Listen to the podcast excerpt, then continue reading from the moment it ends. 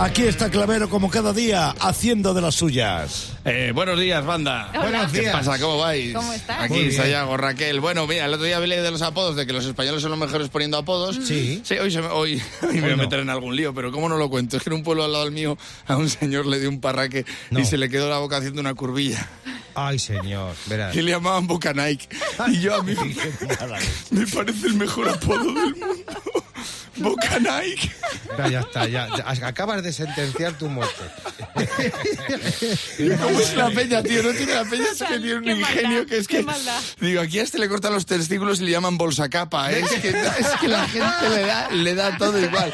Es que había un colega mío, tío, que pesaba 100 kilos. Es que la gente es culta, es, era hasta con cultura. Pesaba 100 kilos, tío. Le gustaba mucho la poesía y le llamaban Federico García Lorza.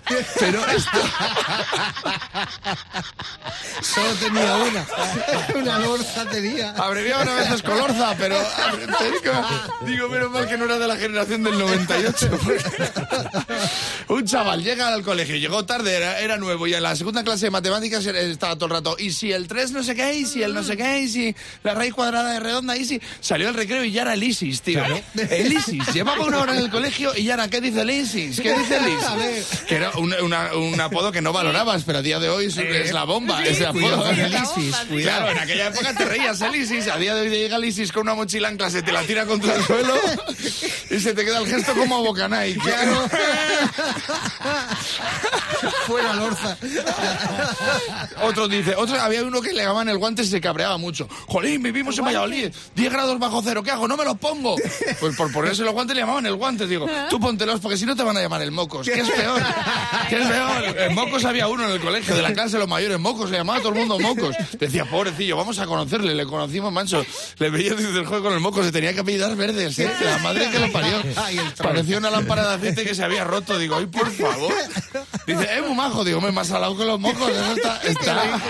Proteína. Madre mía, chico. El trancas. El trancas El yo trancas. pensaba, digo, este es porque se constipa mucho. ¿Eh? Y- Pero estaba en el equipo de fútbol que, en el que entré yo. Y entonces nos duchamos juntos al tercer día y dije yo, claro. Claro. Si se constipara mucho le llamarían el moco.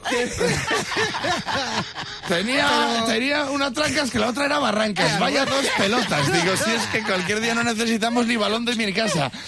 Bueno, eh, tenía un Pablo Motos en el medio que medía más que el original. O sea, Tío, madre mía, la saltó Que el había veces que los apodos no los veías venir, porque había uno que llamaban el Marcas y tenía así cara de chungo. Sí. Digo, esto es por las cicatrices. Ser. El Marcas. Y luego resulta que era porque vestía con toda la ropa de marca. Ah, Digo, mira. vaya bluff, con la cara de chungo que tienes, lo que tenía era que darte un chungo de verdad. Es que te llamaran Boca Nike. Es así.